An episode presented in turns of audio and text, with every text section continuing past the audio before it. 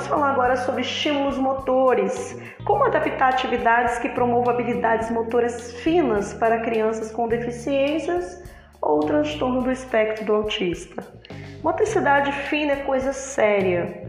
A criança precisa usar um lápis, uma tesoura e não consegue, né, devido a esse atraso nessa motricidade fina.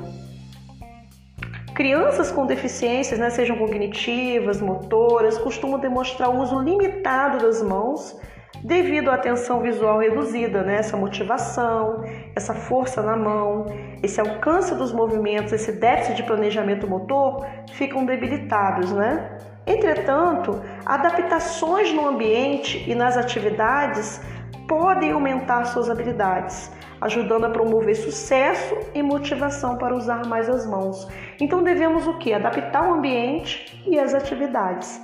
Né, no ambiente nós podemos fazer o que? Posicionamento adequado. A criança sentar-se né, posicionada, bem posicionada.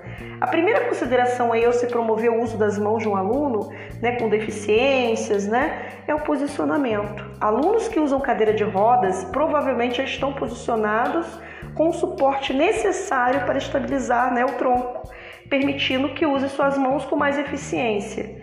Crianças que se sentam à mesa devem ter uma cadeira com apoios para os braços, com a mesa, né?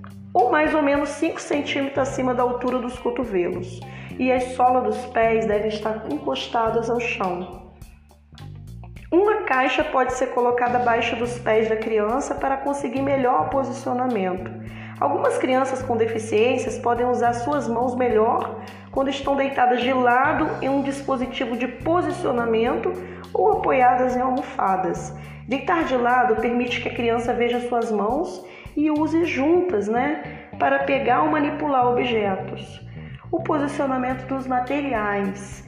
A próxima consideração é a altura dos materiais. Atividades que são grandes ou elevadas, em cima de uma caixa, por exemplo, promove a atenção visual, pois estão bem na frente dos olhos do aluno. Ao mesmo tempo, levantar os braços os fortalecem.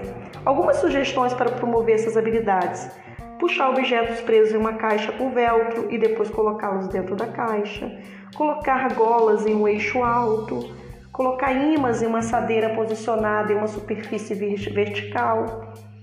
Então devemos o que? Né? Criar meios para que a criança né, desempenhe né, esse, essa, esse estímulo motor.